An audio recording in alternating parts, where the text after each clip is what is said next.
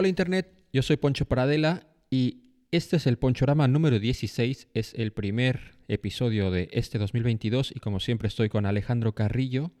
Y hoy vamos a hablar de dos películas que tienen en común el viaje en el tiempo y que al final nos dejan eh, un pensamiento que es, es imposible escapar del el tiempo.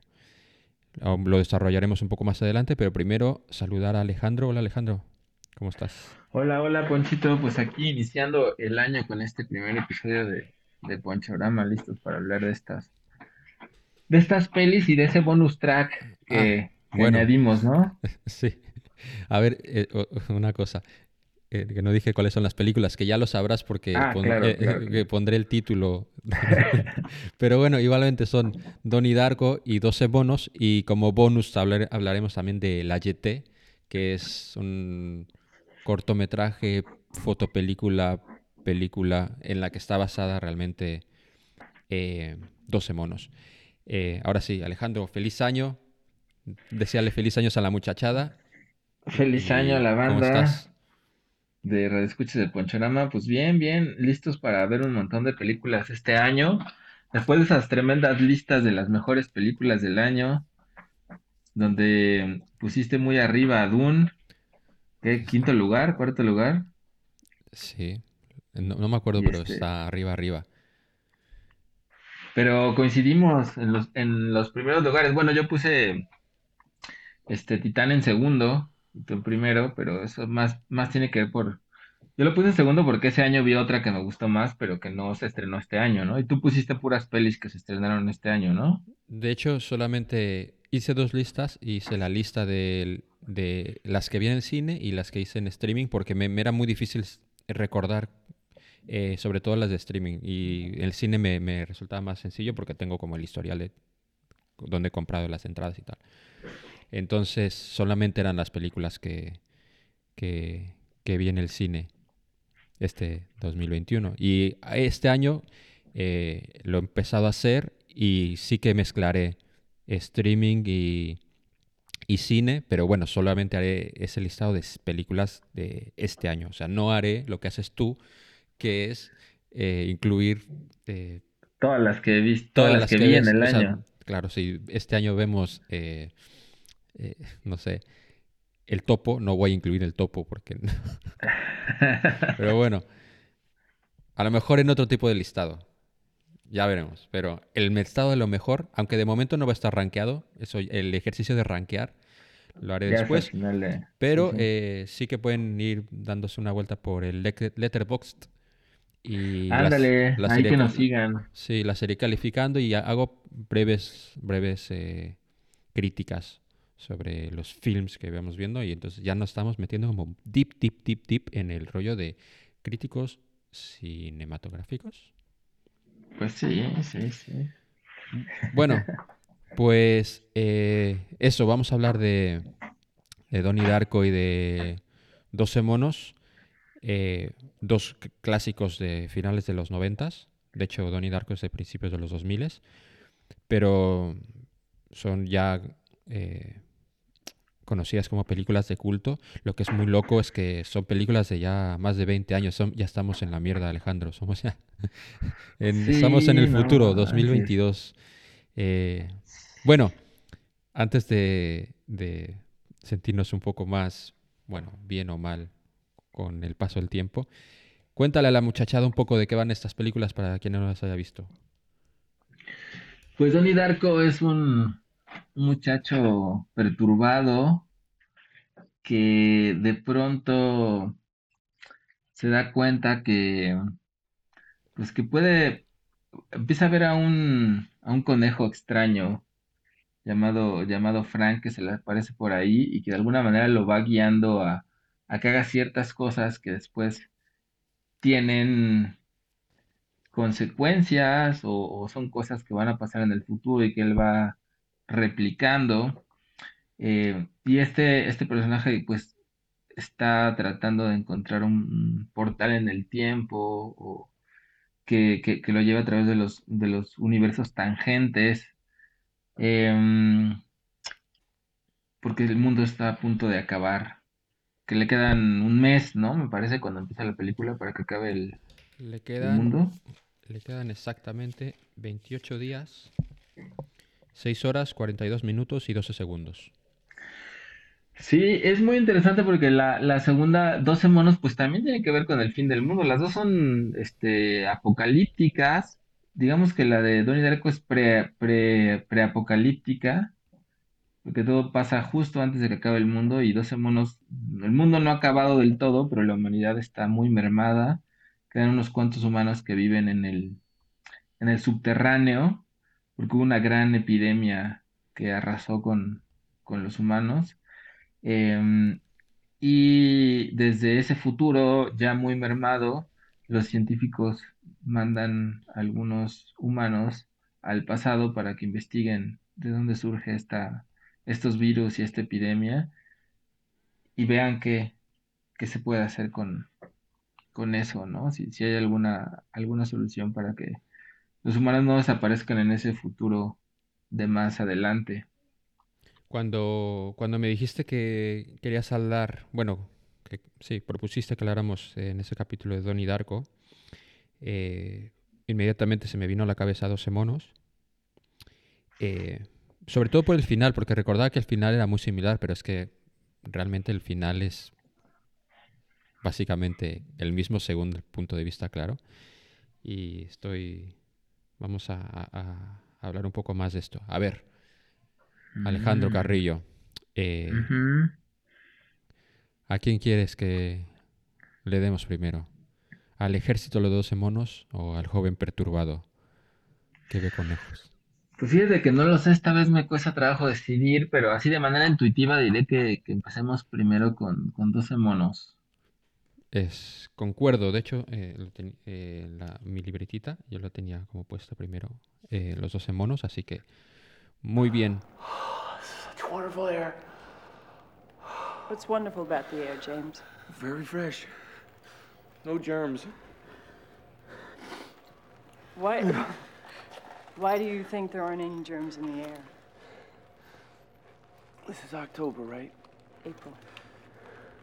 What year is this? What year do you think it is? 1996. That's the future, James. Do you think you're living in the future? 1996 is the past. No, 1996 is the future. This is 1990. Eh, es curioso porque ver 12 monos en, en el mundo pandémico en el que vivimos es bastante curioso o bastante eh, incómodo en algún momento porque, claro, eh, te están hablando de, un virus que se, se- que se desata y termina con la huma- humanidad. No estamos ah, viviendo el, mundo de 12 monos, pero bueno, lo ves de una manera diferente. Y hay, hay, eh, no quiero que se me escape esto, pero hay un, hay una, hay una cosa que dice en el protagonista Joe Cole que me pareció muy bonita eh, durante, durante la película y es que están en un momento en que están en una sala de cine que, bueno, esto para empezar, eh, si tú eres de los que se pone a hablar en el cine, eh, no me caes bien, no me gustas y eso. Eh, pero dice una cosa muy, muy bonita que, que es el que le dice esto de que las películas cambian, que cada vez que vemos una película, la película realmente cambia, pero no es por la película en sí, sino porque nosotros somos los que cambiamos. Entonces, a través de nosotros, cada vez eh, las películas son diferentes. Y, es, y es, ver esta película en este momento hace que la película sea completamente diferente, Sí. la experiencia. Eh, bueno, eh, eh, ya lo mencioné antes, pero cuando antes de grabar eh, me dijiste que teníamos que ver también la YT, que es la película esta, bueno, la ¿cómo definirías? Es Me gustó justo como lo, lo decían ahí, me parece, no, no sé si fue ahí en, en Filmin o en dónde, pero que le llamaban como foto, fotogoman, que es pues sí como fotonovela, ¿no? Como una, una especie de fotonovela cinematográfica. Me gustó mucho, la verdad yo había oído hablar mucho de la YT, este, y nunca la había visto, nunca la había visto y me, me, me, sorprendió mucho también justo por esto, ¿no? Porque es una, es una fotonovela musicalizada y y, y sonidificada, no sé si se diga así, pero, pero bueno, o sea, no solo es la música, sino que también oímos, hay narración y también oímos ciertos sonidos de lo que ocurre en esa, en esa historia, ¿no? es súper interesante. Y bueno, esto para, eh, para explicar un poco lo que es, es, es la historia en la que está basada 12 monos y está, en vez de funcionar como una película al uso con estos 24 fotogramas por segundo, o sea, ver cómo se mueve la imagen, es una película de veintitantos minutos que eh, nos va mostrando fotografías y a través de una voz en off nos va contando la historia. La historia es muy parecida a 12 monos, obviamente. La diferencia es que aquí no hubo un- una pandemia, sino que aquí fue un niño que, que presencia una situación antes de que empiece la Tercera Guerra Mundial y se vaya todo a tomar por el culo en París. Eh, pero bueno, luego básicamente son los eh, eh, científicos que logran enviar a la gente al pasado. Y lo, esto es lo que me parece muy interesante, que no lo había comprendido hasta esta vez, y estuvo muy bien ver las dos películas, pero no, me, no, no recordaba yo que el, el objetivo de enviar a la gente al pasado, que sería la manera usual de, de ser de las historias que vemos de cuando hay viajes en el tiempo, el objetivo no es cambiar el pasado, porque de- desde el principio nos dicen que eso no se puede hacer, que lo que están tratando de, de tener es información para cambiar el futuro. Y esto es una, una idea que me, me pareció muy bien, porque de hecho eh, las dos películas hacen hincapié en esto de que en realidad el pasado no se puede cambiar y que uno no puede cambiar, no, no puede escapar del tiempo porque el tiempo es, es, supongo que es absoluto, no lo sé. Esto es una cosa que hablamos un poquito en su día cuando hablamos de Arrival, pero aquí ya tiene otras connotaciones. Eh, Sí, yo ahí en, en oh, de hecho, hablando un poquito del formato, vi un- leí una reseña ahí en Letterboxd que me gustó mucho, que solamente sobre la YT, que solamente decía el PowerPoint más espectacular de todos los tiempos. Me pareció, me pareció genial esa, esa reseñita.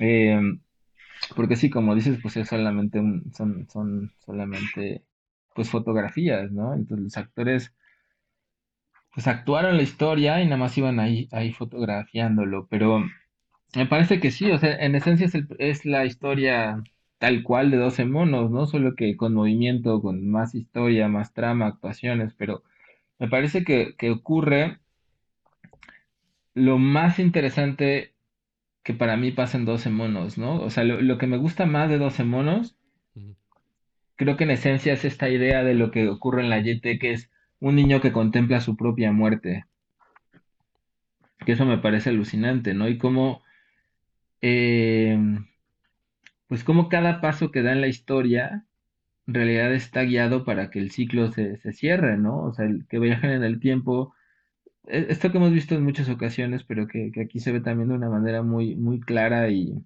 y circular, como que alguien viaja en el tiempo, pues desata ciertos elementos que desde el principio pasaron, ¿no? O sea, como que no hay manera en que, en que esas dos, en que esos dos extremos del tiempo no se toquen y se modifiquen y se modifican uno al otro, ¿no? Pero aquí esa, esa escena, esas dos escenas que también en, dos semanas me parece también muy, muy, muy chidas, de, del niño viendo cómo matan a una persona en el aeropuerto y hasta el final de dos semanas pues nos damos cuenta que es, que es el mismo, ¿no? Y cómo esta mujer con la que va voltea a ver al, al niño chiquito y sabe que es, que es él, ¿no? Que ya en ese momento pues está como, como enamorado de, enamorada de, de él y, y lo ve de grande y esa mirada que, que le da esa mujer es una mirada mm, pues muy importante para el niño, ¿no? Y se queda con esa imagen y con esos sueños por toda la vida, ¿no?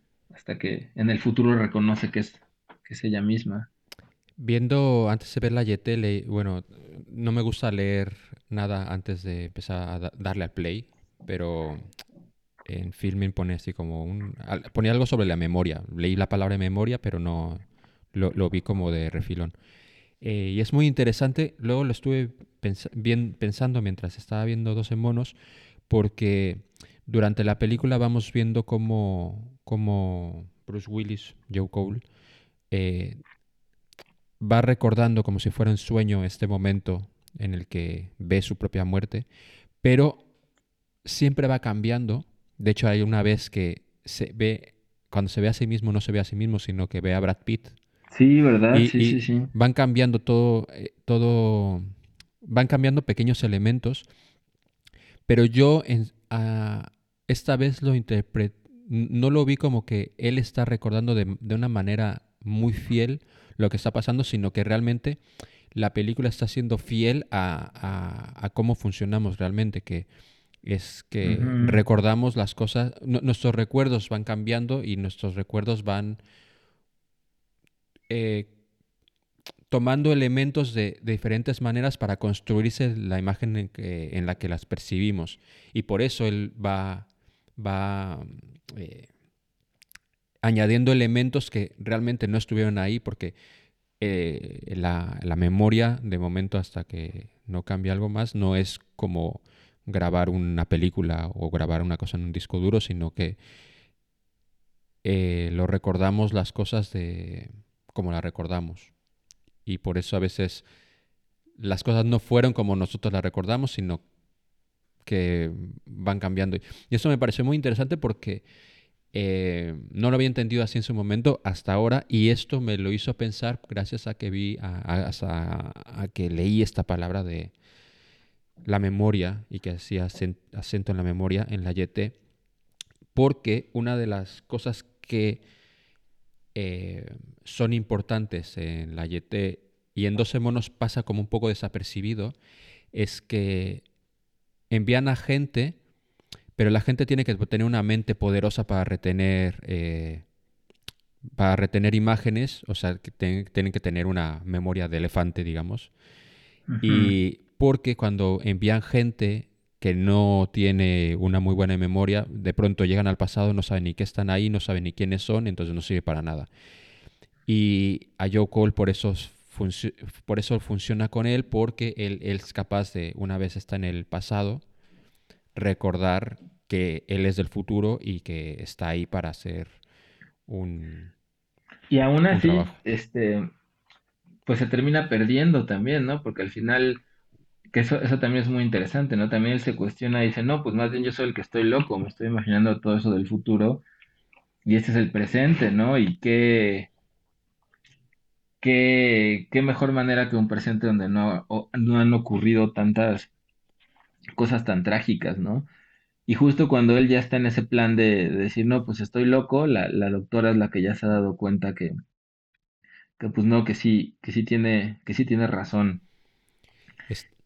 Al, mientras veía la película pensaba una cosa, y es que tú crees que es muy sencillo viajar en el tiempo y demostrarle a, la, a una persona que eres del futuro, pero si te pones a pensarlo, no, A lo mejor sería más complicado de lo que es, porque realmente, ¿cómo lo harías? ¿Qué, qué tipo de información podrías dar para que fuera como eh, una prueba real de que vienes del futuro?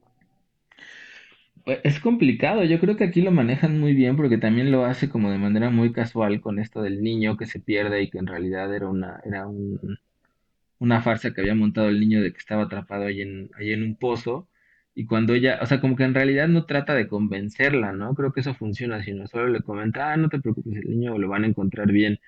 Y ya cuando ella lo, lo oye en la, oye en las noticias que exactamente lo que le dijo, le ayuda, además del elemento, ¿no? De que le encuentre la, la bala que le encuentre en la pierna es de la Primera Guerra Mundial, Y la foto. porque sí. lo mandaron, lo mandaron para allá. Y yo creo que lo que haríamos también podría ser muy a la, a la volver al futuro, ¿no? Si nos llevamos nuestro almanaque y empezamos a decir, ah, el Super Bowl del 2022 lo va a ganar no sé quién, a tal marcador y eh, las jugadas eh, minuto por minuto, yo creo que sí puede hacer que, que a quien se lo contemos diga, ay, güey, ¿qué está, qué está pasando?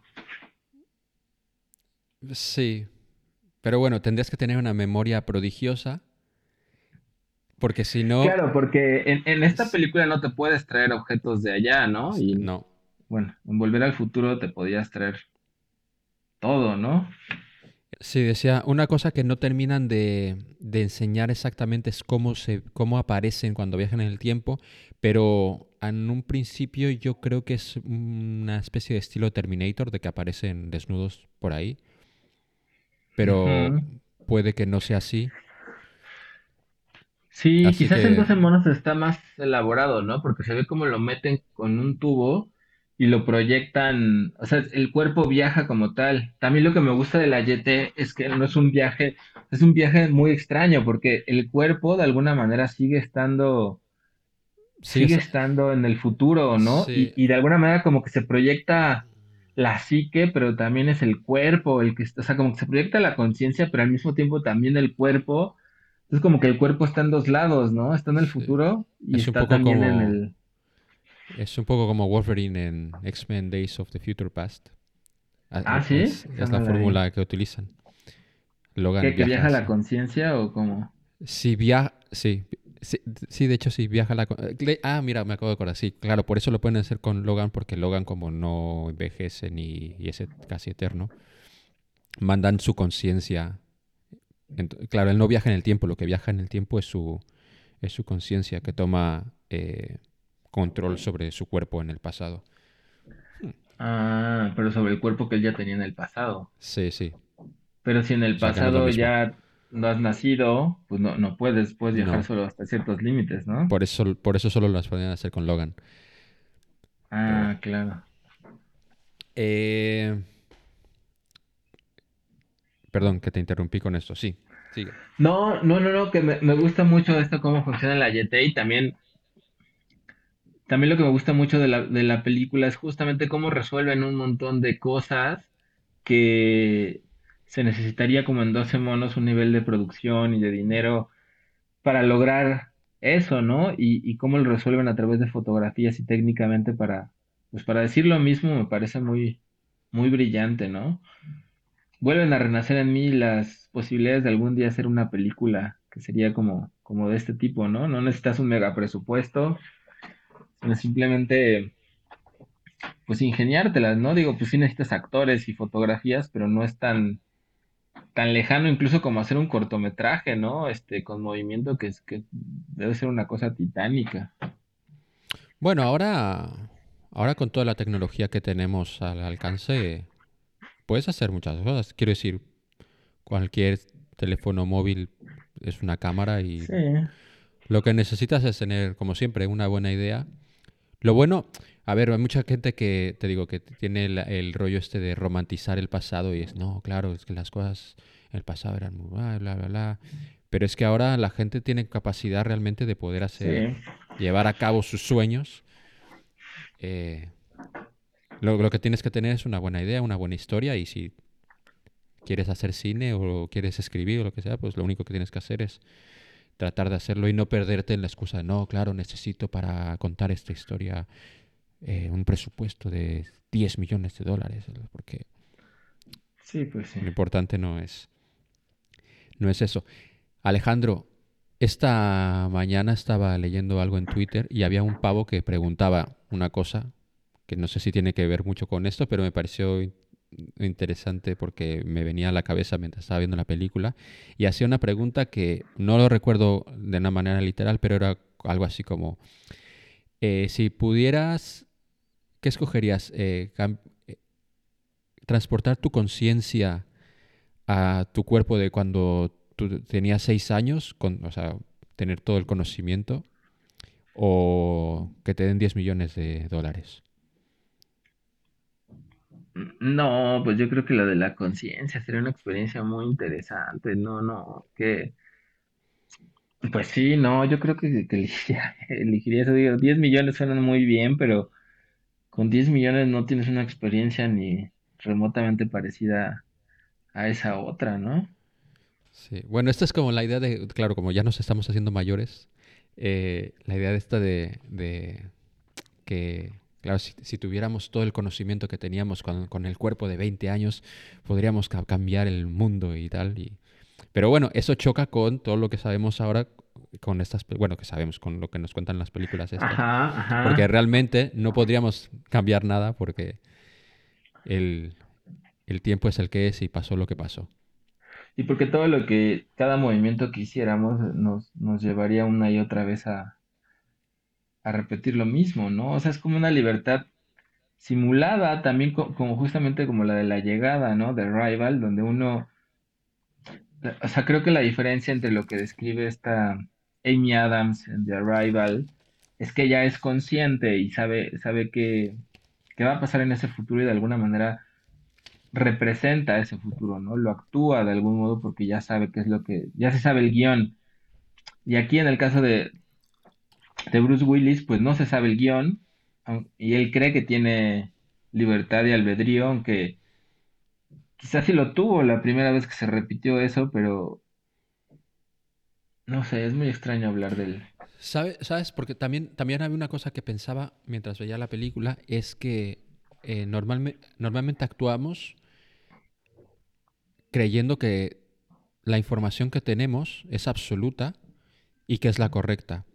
Y una cosa con la que choca eh, los científicos eh, durante esta película es que van un poco a ciegas y toman como verdadero cualquier tipo de información y actúan en consecuencia a la información y por eso eh, enfocan sus energías en el ejército de los 12 monos Ajá. sin que realmente sea la, la, la información correcta que, que buscar. O- aunque sí que terminas.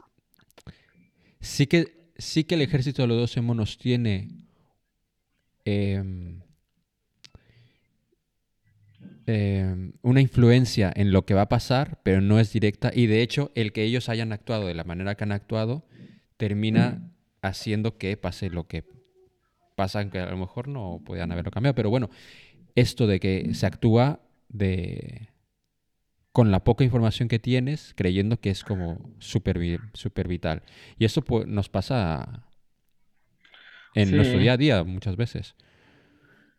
Porque, que- por ejemplo, justo-. Si, si, digan, po- por cualquier cosa, si quisiéramos viajar en el tiempo y cambiar eh, algo de, de lo que haya pasado, a lo mejor enfocarnos en, en el objetivo ese que nosotros queremos no, no, no ha sido el punto determinante, pero claro, porque pa- partimos desde nuestro conocimiento y, y anulamos todo el, el, conocimiento alrededor de, esto. Pero bueno, ahora ya me estoy columpiando un poco, creo que ya estoy desvariando. Sí, no, porque, o sea, de alguna manera justo es el trabajo ese que hace, que hace Cole, Bruce Willis al volver al, pasado, ¿no? Eh, ayudar a, que aclarar las- la información que tenían, esas malinterpretaciones que tenían en el futuro, ¿no? Y eh, eso también es algo que me gusta mucho de la película, que creo que está, está muy bien hecho y que eso no, no vemos, por ejemplo, en la YT. Em, cómo pasa la información al futuro, ¿no? En este caso a través de un contestador. Hmm. eh, y cómo, o sea, lo primero que él oye en el futuro es un mensaje de voz, que es el mensaje que va a dejar la chava que conoce después, reconstruido a través de, de, de, pues reconstruyen esta grabación, esta cinta de audio, ¿no? Ujú. Pero lo, lo- interesante es ver eso, cómo vas creando el futuro conforme lo haces y cómo ese futuro es un pasado muy, re- o sea, eso, ese presente es un pasado muy remoto en el futuro, ¿no? Esa sensación de instantaneidad creo que está muy bien lograda en la película. Eh, uno cree, o no cree, o sea, uno crea en el presente, pero esa creación en el presente es algo antiquísimo para, para el futuro, ¿no? Y cuando, cuando él llama para dar la última llamada de alerta diciéndoles nos equivocamos, no eran los 12 monos, justamente para aclarar este punto que decías, no, no eran los 12 monos. Segundos después, en ese presente llega el enviado del futuro que ya hace 30 años oyó ese mensaje que él acaba de mandar del presente, ¿no? Y Está bien chida esa escena porque él le dice, este, pero si acabo de mandar el mensaje hace 20 minutos, ¿no? Y el otro güey, el, el Jo- José, le dice, da igual 5 minutos o 30 años, es lo mismo, ¿no? O sea, para uno son Claro. 30 años de que él dejó y lo- para el otro son 5 son cinco minutos. Entonces, esa idea me parece asombrosa. Igual cuando, cuando la chava deja el mensaje grabado en la, con el sprite, lo está pintando y, y podemos ver que es el mismo mensaje que él había visto 30 años después en el futuro, ¿no? Entonces, esta relación de cómo se crea, cómo se crea el futuro en el presente es algo muy obvio, ¿no? Ahora que lo pienso, pero, pero visto de, de esta manera resulta muy, muy asombroso. Cómo estamos creando la arqueología del, del futuro. Y cómo también este, esto, esto que dices ahora de, de los 12 monos, igual seguramente nos, nos habrá pasado o habrá pasado en la historia del mundo, ¿no? Cuando se investiga una cultura de hace mucho tiempo, quizás, no sé, alguien, al- alguien en Roma habrá escrito cualquier babosada que se le ocurrió en la cabeza con una tiza en una pared y ahora se quiebran, se quiebran los sesos los investigadores de qué habrá querido decir este güey, qué significará eso en el contexto de la cultura. Em, igual pasará, ¿no? Quizás están reconstruyendo nuestros audios, nuestros audios de Ponchorama eh, 300.000 años en el futuro, tratando de entender de qué, cosas extrañas hablaba, Bueno, es- hablaban. esto es una cosa que tú, cuando yo era muy joven discutí con, discutí con un familiar hablando sobre la religión y todo esto. Y bueno, también eh, exageré un poco diciendo lo que dije, pero era un poco como, bueno, imagínate que hay un cataclismo aquí y llega una civilización 10.000 años después y encuentra un cómic de Spider-Man. Pueden pensar que Spider-Man fue real y que existían este tipo de cosas en, en la vida real, pues claro, es que hace, es, es como, como, como qué haces con la información que tienes y cómo la contextualizas, sobre todo cuando es algo del pasado. Sí, me parece que las dos películas hacen muy, muy bien eso. Bueno, la YT, 12 monos y también Donnie Darko eh, juegan con estas ideas que son alucinantes para la imaginación, ¿no? Esta- estas paradojas, estas ideas, y, me parece que lo hacen de una forma muy, eh, muy, muy elegante y muy imaginativa las dos, las dos películas. Alejandro, Tyl- eh, Brad Pitt en 12 monos es Tyler Dorden un poco más atolondrado. Fíjate que sí lo pensé también, ¿eh? Lo pensé también, es, es un, es un... Es un Tyler Durden, en- Tyler Durden más fiel a la novela que a la película. Pues es, no, que, o sea, creo que sí es un Tyler Durden, pero, pero completamente desquiciado y no tan inteligente como- y no tan Carismático. Carismático y certero fuerte como el del Club de la Pelea, ¿no? Es, es, un, digamos que es un, es un Tyler Durden de, de, de cuarta región, por ahí se podría decir, o sea, porque sí es un loco muy, pues sí, muy poco listo, ¿no? Hay, hay locos muy inteligentes como, como Tyler Durden quizás, y muy conscientes de su locura, y este güey es, es- Pero, pero hay muchas cosas en común, ¿no? Solo que, Hombre, si, si Este- tú ves el spe- algún speech que va soltando eh, sobre el capitalismo, sobre ajá, ajá, tal, y es ajá, como, ajá. claro, eh, claro, en el momento que es el mismo Brad Pitt el que le está diciendo, es como, joder, mira, Claro, aunque A lo mejor por eso lo este pilló Fincher. lo- Que Es no posible, sí. no- yo ahora a lo mejor voy a hacer el ridículo, pero yo diría que 12 monos es anterior a... Sí, sí, Ah, ¿no? Fight Sí, Club. me parece que sí. De hecho, A ver, vamos a ver. De hecho, eh, aquí podría casi apostar de que Brad Pitt en 12 monos todavía no era Dios, como lo fue ya un poco más adelante. Ajá. Sí, yo creo que no era. Sí, 12 monos es del 95. Pues entonces sí. Eh, una cosa que me gusta mucho la peli, ¿eh? pero eh, supongo que también es, es, es ap- a- a- apóstato que pase esto. Pero es una película muy incómoda de ver porque todos nuestros protagonistas este, están en un estado eh, alterado todo el tiempo.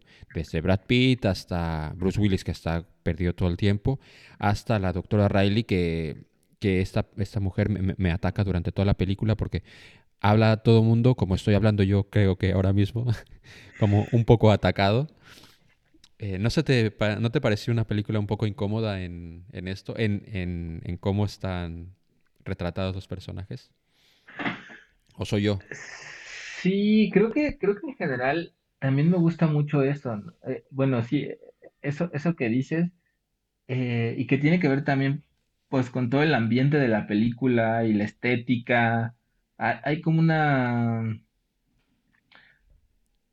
una forma estética que agarra Terry Gilliam que me parece que es muy suya.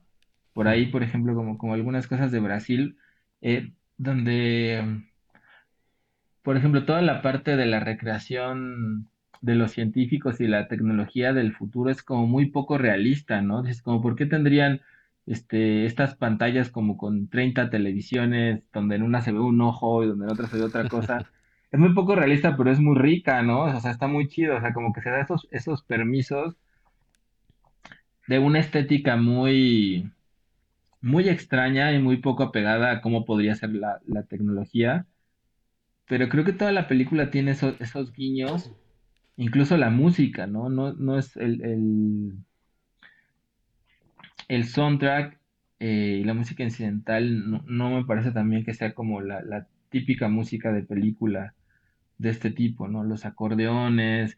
Entonces yo, creo que esto mismo que hizo de las actuaciones, eh, crea una, una película muy muy distinta, con otro ritmo, o sea, como que no vemos las, las típicas cosas que veríamos en, en, películas del tiempo, ¿no? Hay, hay otros, otras cosas involucradas que, que hacen que, que sea muy, muy, muy interesante y también muy, muy rica de ver, no sé, me, me gusta mucho eso.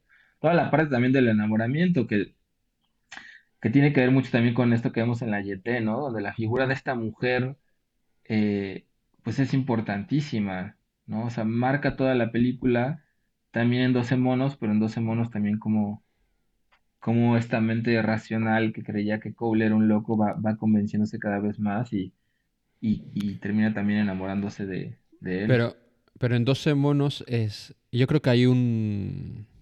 que hay una especie de también de síndrome de Estocolmo. Entre síndrome de Estocolmo y en que va encontrando ella elementos que le hacen eh, creerle, pero que también se aferra a eso para tenerla.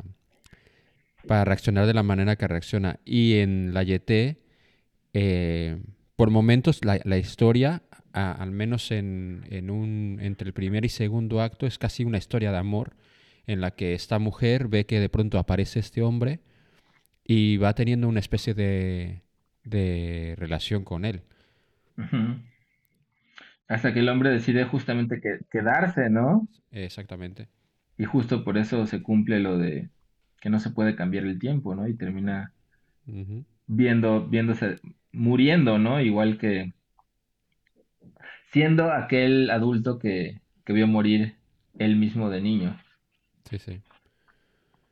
Eh, dime. Que, que ahí, no, no, yo, yo creo también, porque me decías esto de, que los finales eran muy parecidos, o el mismo final, yo no lo había pensado como tal, ahorita me, explicarás por qué, porque yo creo que en 12 monos, pues es esto, ¿no? Em, de alguna manera me deja la sensación de la esperanza de la, de la mujer de que Cole no está muerto cuando ve al niño, ¿no? Entonces es, es como este, esta esperanza de, pues no estás muerto porque estás ahí mismo de, de niño y este ciclo se va a repetir infinitamente. Y, y- y eso también le da, le da, le da esperanzas. Pero en, en Donnie Darko creo que, creo que ocurre otra, otra cosa, ¿no? No, no sé, ¿tú, tú por qué Bueno, piensas que. Yo creo que, Bueno, la diferencia es que yo creo que la diferencia es que eh, Donnie Darko, eh, bueno, vamos a empezar a hablar de Donnie Darko ya, ¿te parece? Ok, ok, ok.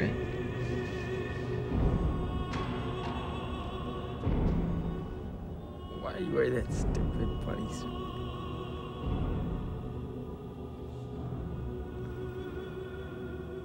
Why are you wearing that stupid man suit?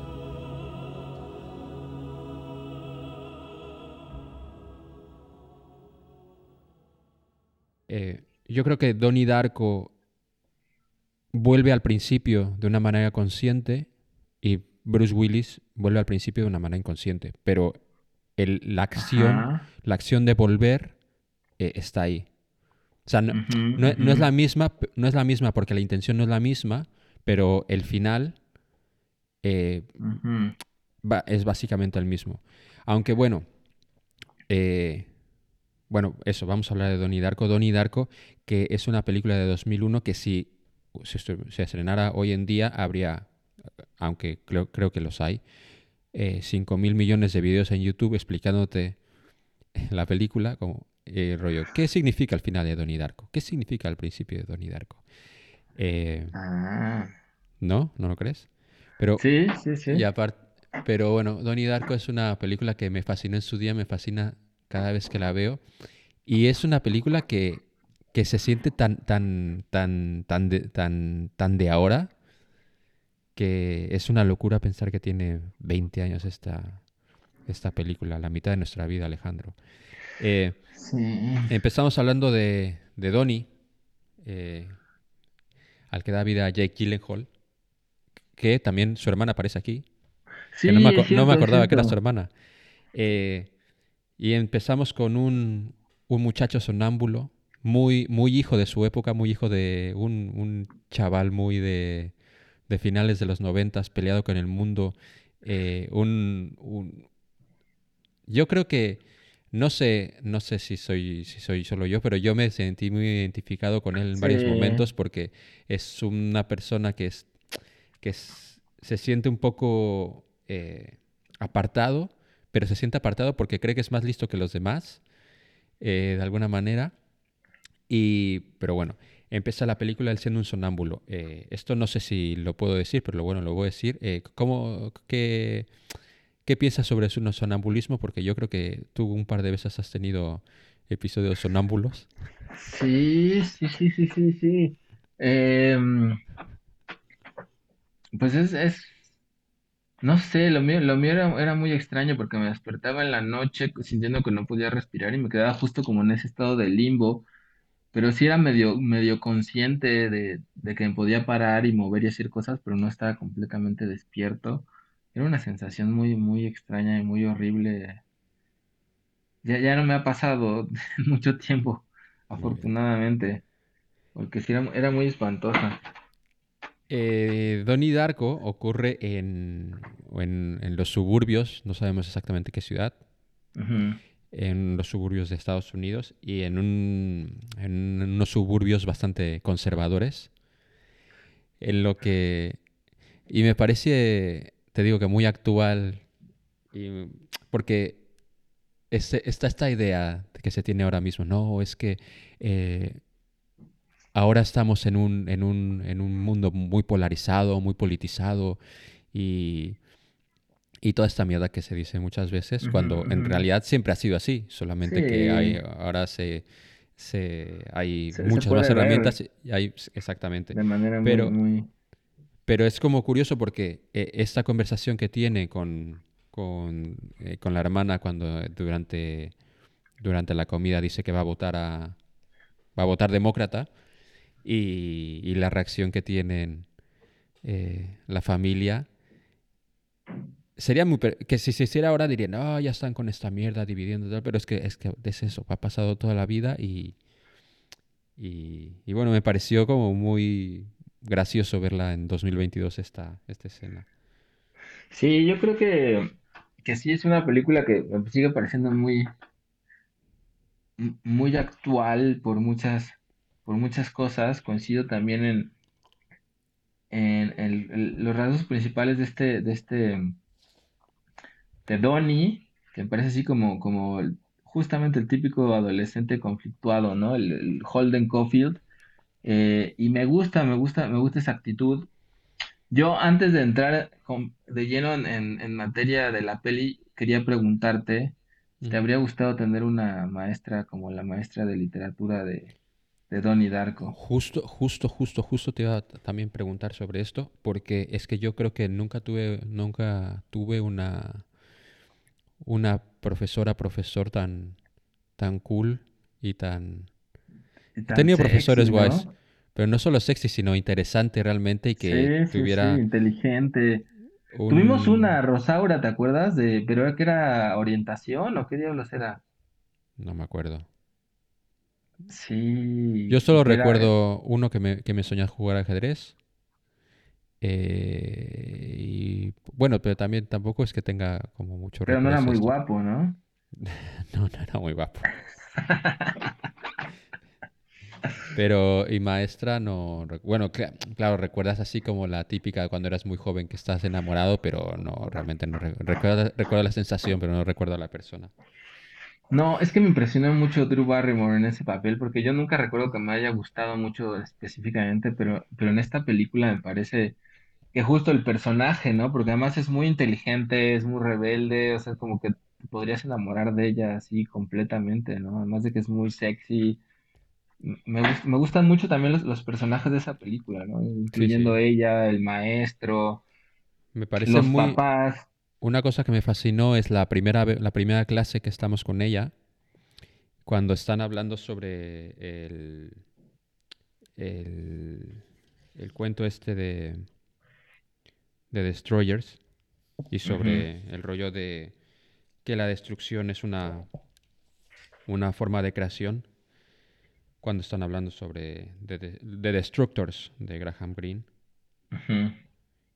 Y la idea está que de ver qué, qué sucede cuando el mundo se destruye, que hay gente que simplemente es eso, una especie como el Joker que solamente quiere ver el mundo arder para ver qué pasa.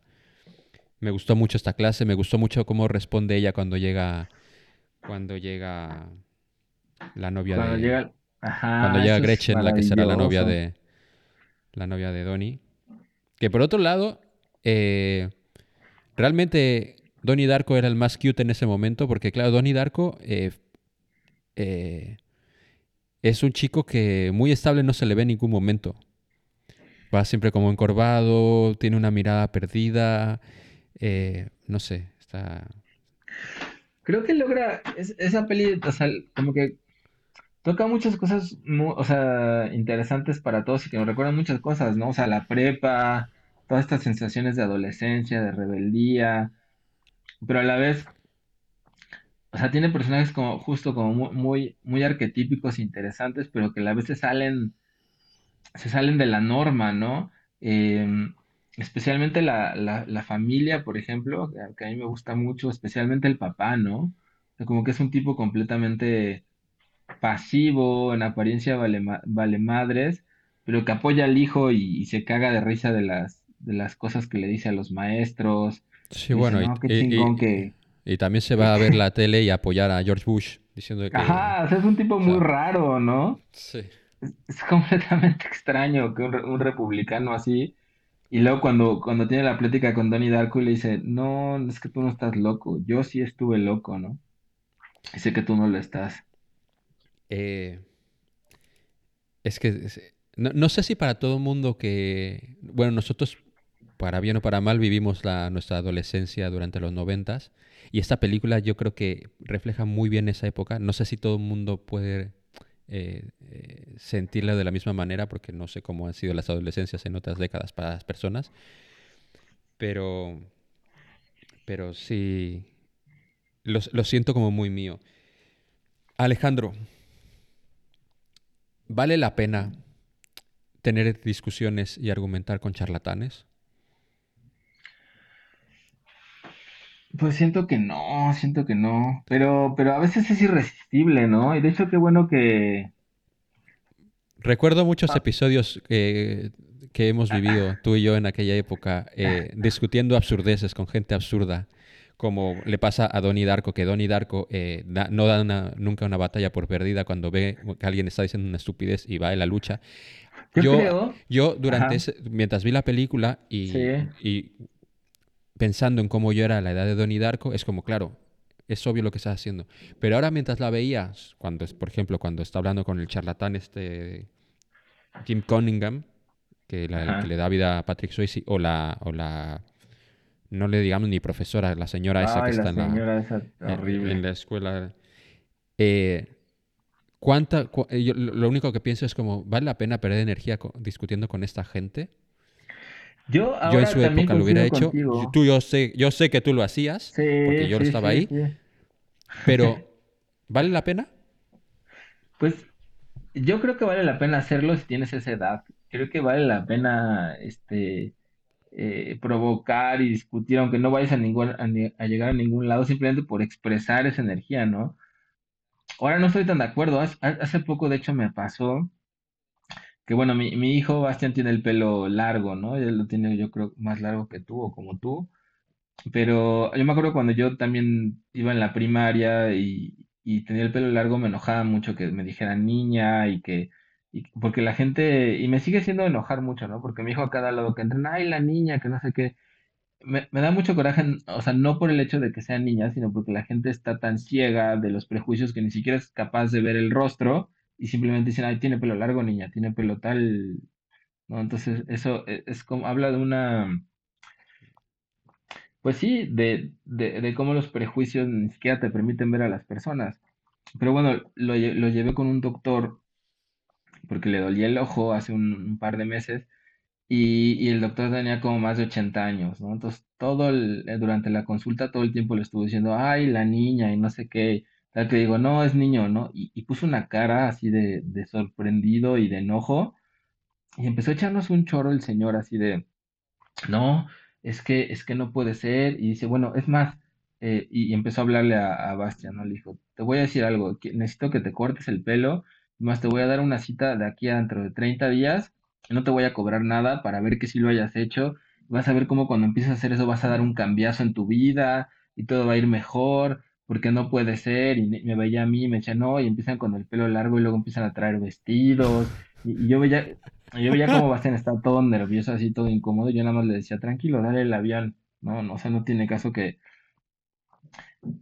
que, que nos pongamos a discutir. Y ya después de eso, yo obviamente hablé con Bastian. Le dije, oye, va- te vas a encontrar con mucha gente que dice esta clase de tonterías.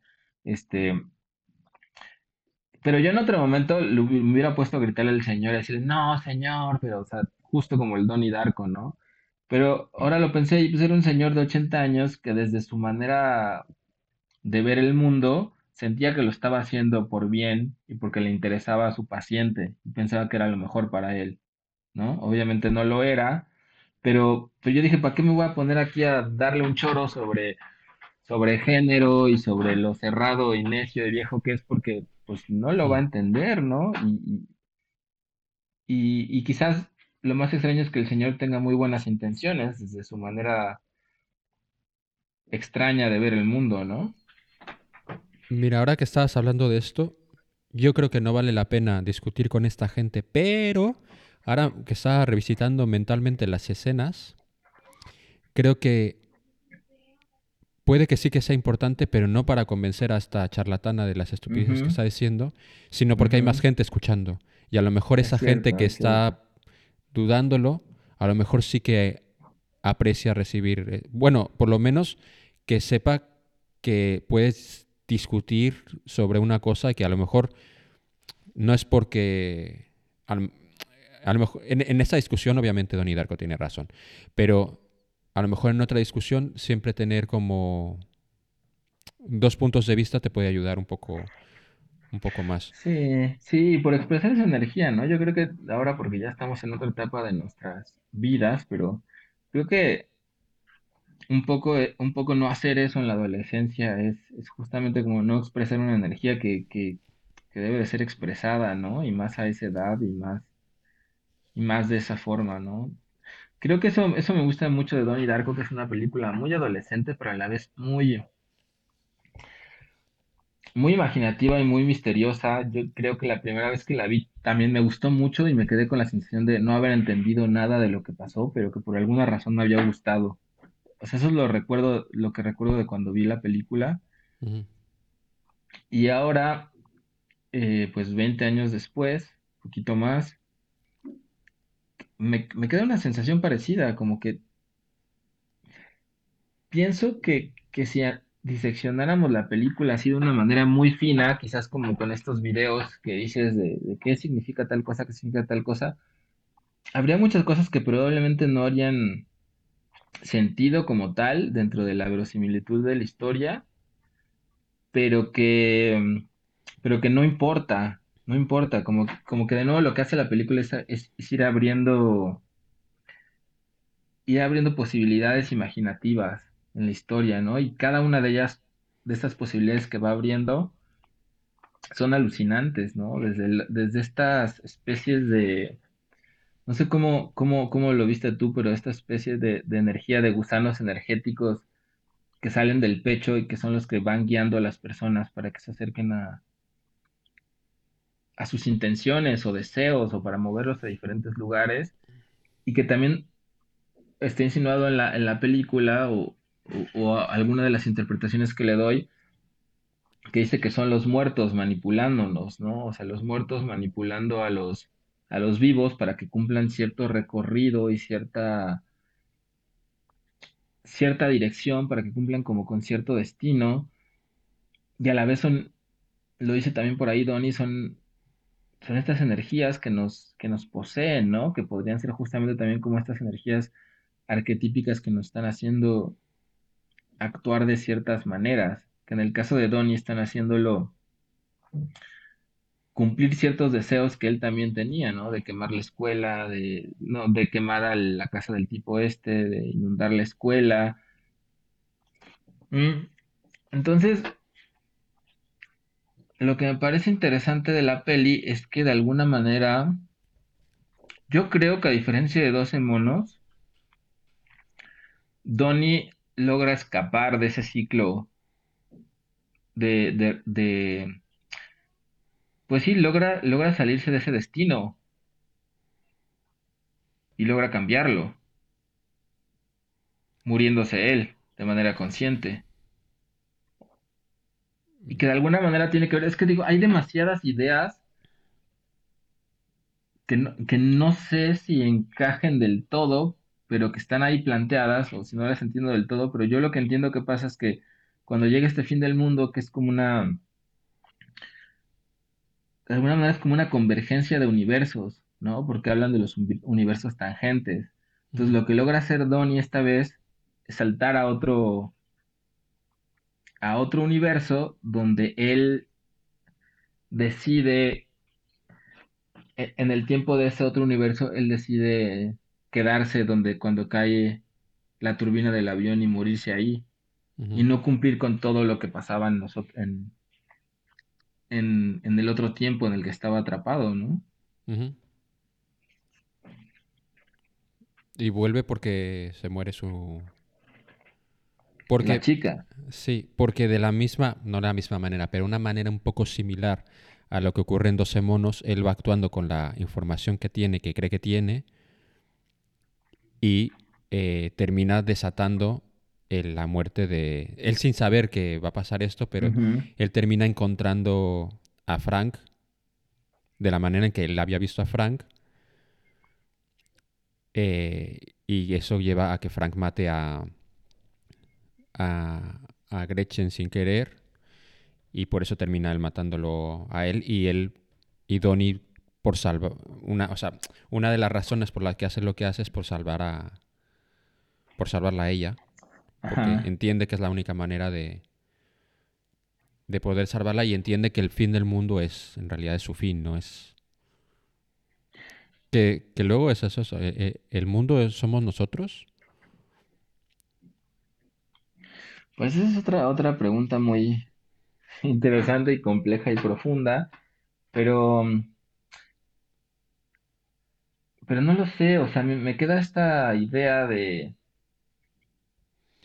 de que lo que iba a pasar era todo lo otro, ¿no? O sea, lo que él está repitiendo, como dices, Sí, claro. ir a visitar a la anciana, a la, esta, a la señora muerte, como le dicen, La buena muerte. este, cómo llegan estos güeyes, cómo atropellan a, a, a su chava, pero cómo él encuentra otra solución para saltarse de ese, para escapar de ese ciclo temporal, ¿no? Y es algo que no puede hacer eh, John Cole, ¿no? No, no hay forma en que él pueda saltarse ese ciclo. Y aquí se lo puede saltar porque, porque salta a otro universo, ¿no? No sé, Eso entiendo yo. puede ser. Eh, una de las cosas que me fascina de Donnie Darko es que me hace pensar muchas cosas, me hace muchas preguntas, direct- o sea, exacto. directamente hace muchas preguntas. Alejandro, hagámonos algunas de las preguntas que se hacen o le hacen a Donnie Darko durante la película. ¿La búsqueda de Dios es absurda? Yo creo que no, yo creo que, yo creo que es una búsqueda que por sí mismo se llega a ninguna conclusión o no, abre, nos lleva a lugares internos propios inimaginables que, que, nos expanden. ¿Tú, tú qué piensas, Moncho? Yo he pasado por varias etapas de esta respuesta durante a lo largo de mi vida. Eh, creo que he pasado de, de una u otra y ahora mismo estoy más en, en la búsqueda de mí mismo, pero no creo que sea la búsqueda de Dios absurda. Lo que pasa es que no es una búsqueda que yo ahora mismo quiera hacer, sin que me parezca absurda. Pero aunque me parezca... ¿cómo sabes que, cómo sabes que la búsqueda de ti mismo no está completamente relacionada con la búsqueda de Dios? Es que yo No, creo que eh, tiene que ver con esta palabra, ¿no? A mí también me choca la palabra Dios como tal porque me trae esas connotaciones del Dios ju- judeocristiano Ujú. masculino que, que me hacen mucho ruido, ¿no? Bueno, a todo esto, la respuesta de Donnie es que la, la búsqueda de Dios es absurda si, si nosotros morimos solos. Esta es la respuesta que da. Es absurda si morimos solos. Y si, claro, supongo que para Donnie eh, la muerte es definitiva. Y si muere solo y es definitiva, pues no tiene sentido. Supongo que es, supongo que es por ahí. Sí, que también es una, una respuesta muy, muy adolescente, ¿no? Que también hubiéramos dado nosotros, quizás, ¿no? De, de, de All You Need Is Love y, y es lo único que importa y, Bueno, y yo quizás creo, yo también lo tiene que ver con eso, ¿no? Yo lo veo desde el punto de vista sobre eh, que hace hincapié en esto de, de- de morir solos y lo que, na- lo que nos da miedo de morir. Yo el- durante 2020, cuando tuve esta, me dan, tuve este, este episodio de que tenía todo el tiempo miedo de morirme, no exactamente por el virus y todo eso, sino por más cosas que, por la, sim- la simple idea de morirme y, y, y cuan- en el momento que dijo esto de nos da miedo morir solos, creo que es parte de lo que, de la sensación que yo tenía, y de la sensación de Mm. la que no puedes escapar, de- que realmente es como la soledad, eh, su máximo, que es como realmente, es como eh, estar solo, la nada, el, el que realmente no tener ningún tipo de impacto, si lo tienes o no, todas estas ideas que se revuelven entre lo que significa la soledad, supongo que es, es lo que, la, la idea que me perturbaba más sobre todo esto. Sí, claro, sí, sí, sí. Sí, visto desde ahí, sí, sí, es otra, otro ángulo también a Y de esta, hecho, a esta pregunta. y, y de hecho la abuela muerte, cuando la única cosa que le llega a decir a Donnie, eh, y creo que lo hace para reconfortarlo de alguna manera, le dice, toda criatura muere en soledad. Y es algo que a él termina como de calmarlo. Sí, no lo había pensado, pero sí, claro, también de alguna manera le ayuda a tomar esa, esa decisión, porque él muere solo, pero a la vez no muere solo, ¿no? Porque gracias a, a su, a ese sacrificio, pues pues también da vida a los demás. Hmm. Mm. Alejandro, ¿cuál es el punto de vivir si uno no tiene pene? O cambiémoslo. ¿cuál- cambiémoslo en, en no solamente pene, sino eh, eh, órgano sexual, órgano reproductivo. ¿Cuál es el punto de vivir? Básicamente lo que está preguntando Tony Darko es eh, cuál es el punto de vivir si no se puede follar. Hablando de los pitufos. Sí, sí, sí, sí. Ay, este. Pues no lo sé, no lo sé. Creo que, creo que tendría. Yo creo que no. En un sentido muy profundo no habría. No habría sentido, porque de, porque de alguna manera es el principio de la. ah, Pues sí, coger, pues coger tiene que ver con el principio de, pues de la atracción y del movimiento, ¿no? Y de, acercarte al otro y, y crear y moverte y, y vivir y habitar la vida. O sea, es como un impulso básico. Em, no, no, no solo de manera literal, ¿no? Quizás de manera literal, a lo mejor, pues sí, pues sí te, te cortan los huevos y, el pene y eh, pues aún valdrá la pena seguir viviendo, pero en un, en un sentido más profundo, como que ese principio básico es fundamental. Quizás, no sé, ¿tú podrías? Vale la pena vivir sin follar. eh. No lo sé, porque de hecho eh, ahora mm, he estado viendo que hay como un- una corriente como sobre la sexualidad. Pues tampoco puedes decirle a esta gente que su vida no vale la pena, pero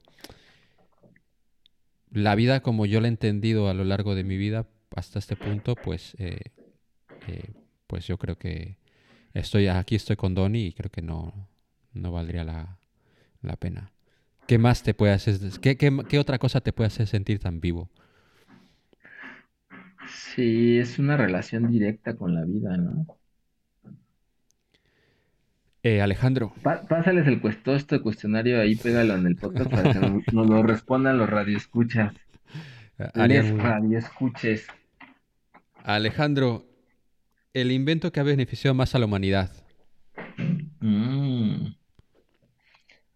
Donnie Darko dice la, la penicilina, ¿no? ¿O qué dice? El jabón, básicamente. Los jabón, antisépticos. sí. Los antisépticos. Ay, no, Ponchito, me pones unas preguntas muy duras. Este. eh, la escritura. El lenguaje, el lenguaje. Diría el lenguaje. Ah, mira, no lo había pensado, estoy de acuerdo. De hecho, en Arrival no es, la, no es lo que dice. No, no- no dice exactamente esto la Amy Adams. No recuerdo. Yo creo que decía que, la, que el invento el más importante de la humanidad era el lenguaje. Pues sí, sí que lo es, porque configura. El, el lenguaje ayuda a, a- pues a que podamos pensar, ¿no? Tal como, como lo hacemos. Alejandro, va- te voy a hacer una pregunta sobre la línea de el amor y el miedo. Mm. Hay, estás en el cine, está, está el joven Alejandro en el cine y hay una pareja que están hablando durante todo el tiempo, digamos que están viendo eh, Dune.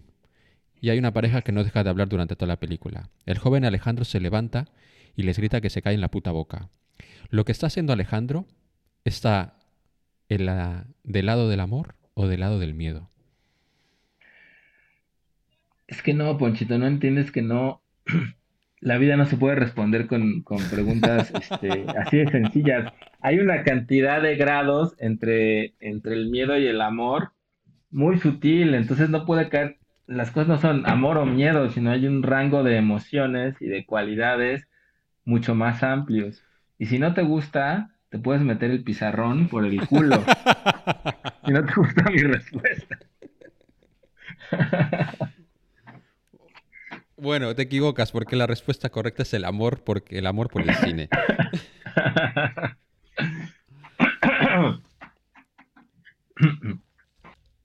Y a ver, ¿qué, otra? No, no sé. ¿Qué otras preguntas, qué otras preguntas te, te ha dejado Donnie Darko? No, creo que me deja con muchas dudas y con mucha imaginación. O sea, eso, creo que es una película muy extraña, muy extraña. Me encanta por su rareza y porque no, no me permite sacar como una conclusión fácil de ella. O sea, no es que yo pueda decir, entendí de tal cual lo que pasó y es muy Pero extraña. Yo, yo creo que en el fondo no. O sea, claro, eh, en el momento que empieza a jugar con agujeros de gusano, viajes en el tiempo y tal, es lo que lo convierte en una película rara. Pero si vas al core de la película, eh, tampoco es tan compleja ni complicada. E- Es, en, en- de la manera en que, que- que trata la evolución de, de los personajes y sobre todo Donnie Darko, si, si te, si, te, si te agarras a eso, Claro, claro, claro. no Sí, es que... una película de, de iniciación en ese sentido, ¿no? Hmm. O sea, de, de, de, de- de cómo crece Donnie Darko con la decisión que toma. Sí. Sí, sí, sí, en ese sentido sí Y estoy, también estoy de creo que es, una, es una película que también... Te, te digo que esto no estoy del todo seguro, pero creo que es eh, una película que refleja muy bien una época.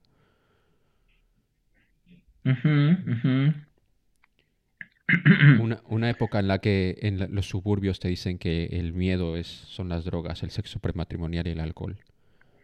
Pero bueno, ese tipo de, de, de, de charlatanes siguen existiendo con otras palabras y con otras formas, ¿no? O sea, o sea, ahora estamos inundados por estos manuales de autoayuda que quizás no son tan, no, no son ya tan inocentes como para decir esas tonterías del sexo prematrimonial, pero dicen otras como más modernas y más actuales, y- pero siguen, siguen usando ese mismo discurso, ¿no? De esto te motiva el miedo, esto el amor y esto es la superación y, sea, esas cantaletas de la superación personal Bueno, yo creo que siguen son, existiendo y siguen exi- siguen existiendo existiendo incluso, muy in- actualmente, ¿eh? incluso con el mismo discurso.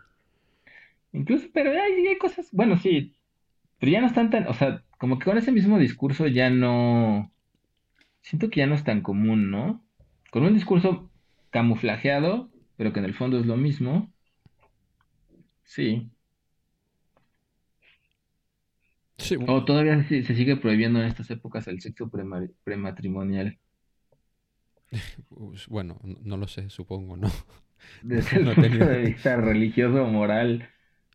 Bueno, ¿Sí? también es que, eh, a ver, también el mundo del cine que normalmente vemos está un poco contaminado porque, claro, el cine, se- el cine que vemos es un cine que se hace en Hollywood y que está reflejando, por ejemplo, en Donnie Darko, un, Sí, una situación muy específica y no es tan fácil tener contacto para nosotros. Bueno, no sé, sí, sí que contactas con gente más conservadora de ese perfil, pero ese, ese, ni, ese tipo de personaje como el que el Patrick Swayze o la charlatana esa que lleva el- lo de la línea de, del miedo y el amor, son muy, muy, muy, muy de, de, de de productos esa época, sí, estadounidenses. sí. No, no, no solo de, de esa época, sino- Estadounidense, sí, cierto, De hecho, sí, de hecho, ¿cómo se les llama a esta gente? Eh, eh, Karen, Karens, ¿Karens? ¿Sí? creo que son Karen, ¿no? Eh, ¿Son como coaches ahora de no, vida no, o, no, que para, para, hablar sobre estas señoras conservadoras eh, que van a Ah, medio raci bueno, medio no, racistas y creo que se- creo que es Karen el, el- la eh, ¿cómo se les refiere a ellas? ah, no, no sabía. Míralo, míralo. Y que utilizan términos esos como de una manera peyorativa, lo de woke o... Sí, bueno, Ah, son... Sí, yo diría que son Karen, búscalo. Eh, pero bueno, igualmente esta- estas personas conservadoras existen en todos lados. Que esa es una cosa que... No, no sé si tiene sentido lo que voy a decir, pero me, me ha parecido muy loco porque eh, yo recuerdo cuando, cuando estudiaba, cu- cuando iba, cuando era muy pequeño, estaba en la escuela y nos daban eh, eh, clases de historia, nos hablaban sobre que había dos, dos, dos, dos corrientes en México, que eran los conservadores y los liberales. Y yo solamente pensaba, yo ya, ya en aquella época pensaba, solo por el nombre, solo por el nombre, ¿quién querría ser un conservador y no un liberal? O sea, eso es una cosa que siempre me volvió muy loca y, y es una cosa que me sigue haciendo gracia hoy en día cuando la gente se queja como de que, ah, mira, los progres estos, que la, que la, propia idea de progreso a alguien le, le, le, le, causa anima- animadversión es una cosa que nunca he entendido y que me vuelve muy loco. Sí, sí, sí, sí, sí, sí, sí, claro, es, es como, pues es que son con principios arquetípicos completamente distintos, ¿no? Uno, uno es, uno es, uno es Saturno y el otro es Urano. Este, no, pero sí, o sea, el principio de, de, la tradición y el principio de la, pues de la libertad y de la, y de la rebeldía, ¿no? De la expansión y la libertad y el otro de, pues de la tradición y de no crecer, ¿no? Y, o sea, como joven yo creo que es muy terrible.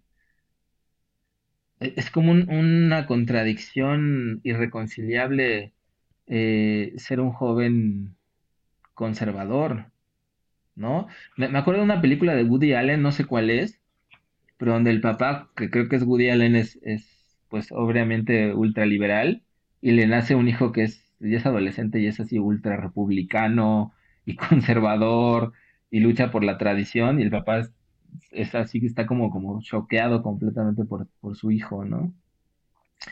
Es, es una cosa así como muy, así de extraña, ¿no? Como casi una algo inconcebible, ¿no? A lo mejor ya a esta edad uno podría decir, bueno, sí, y de hecho, y de hecho los hay, ¿no? Yo, yo me peleo mucho porque me, me choca que gente de nuestra edad que en su tiempo oía rock oía punk y ska y nos sentíamos muy rebeldes, ahora despotriquen en contra del reggaetón diciendo, este, ah, esas porquerías solo hablan de coger y mi música de los tiempos eran mejores y no estas porquerías donde solo se le pasan hablando de perrear y coger y qué les pasa a esta juventud de ahora, ¿no? O sea, es completamente el discurso que habrían dicho de nosotros, ¿no? Y ahora como es, y ahora como es reggaetón, esto, estos contemporáneos se creen subidos en un pedestal y dicen que no, que, que el rock sí era Mira, rebeldía y que esto no lo es. Hace, hace, hace ya unos cuantos años, yo creo que era 2017, 2018, cuando me dijiste que si grabábamos cosas para Radio Perro y tal, que yo te decía que no estaba muy seguro de querer hablar de música, es porque, bueno, he desconectado un poco y tal, pero una cosa que he pensado últimamente es que, a diferencia del cine, luego, esa es por lo menos la idea que tengo yo, que el cine sí que lo puedes ir eh, asimilando de diferente manera y puede ir creciendo contigo de diferente manera y puedes ir apreciando el nuevo cine conforme va saliendo. Creo que la música eh, sobre todo la música que escuchamos en aquellas edades, eh, tiene un impacto tan profundo en ti Sí, sí. que...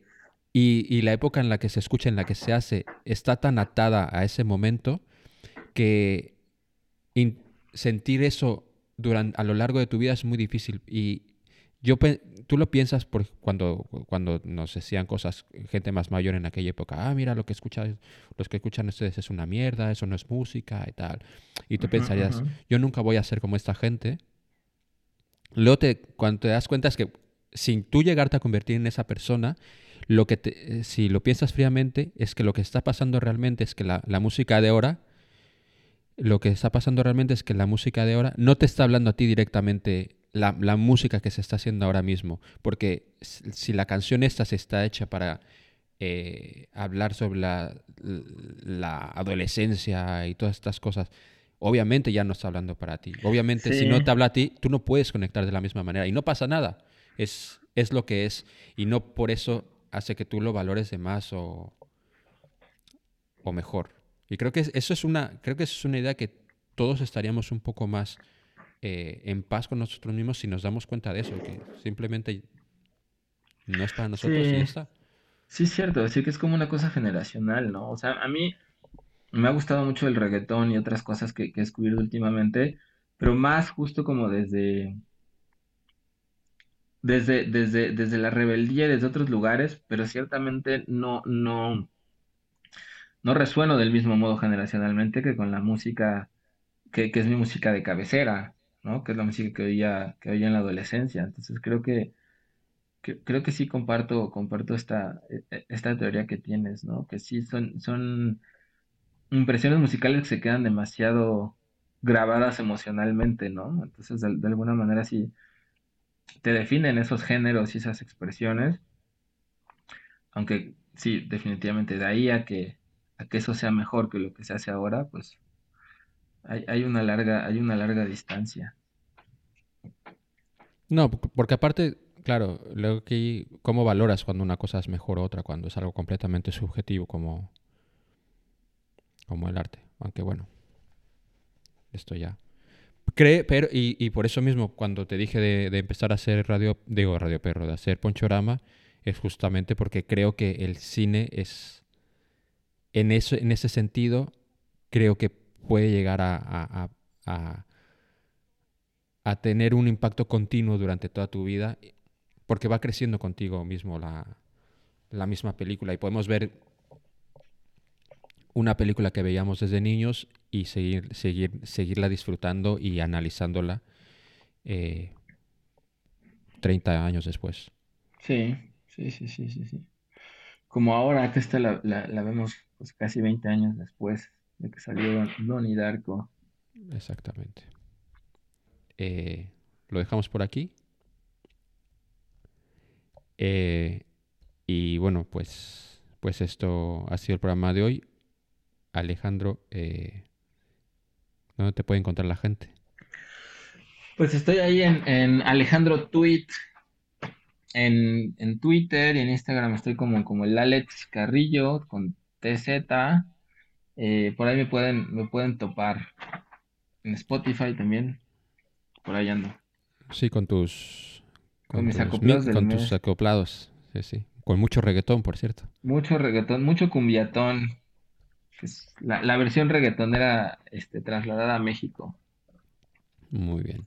Y pues yo, a mí me pueden encontrar en Twitter, Instagram, eh, como Poncho Forever. Y siempre tienen ahí el link en bio con todas las cosas. Y eh, me pueden seguir también en Letterboxd, en la que iré haciendo como pequeñas reviews ¿Cómo? de las ¿Cuál películas es tu usuario de Letterboxd para Siempre es Poncho? Forever. Ah, ok. Que de hecho Yo lo Letterboxd soy, soy el, el Nutria. el Nutria, sí. Lo de Poncho Forever es tu culpa también, pero bueno. Sí, sí, sí. Sí, sí, sí. Pero a veces eres Poncho Padawan, ¿no? En algunos medios. No, eso solamente es un mail. Pero no, siempre mi alias es, Ah, es- bueno. o es Poncho Forever o es en PlayStation es Red 5. Pero bueno. Ah, ese no me Pero por lo demás siempre soy Poncho Forever. Y bueno, pues esto. Pues esto ha sido todo. Eh, bienvenidos al 2022. Y pues gracias Internet. Adiós.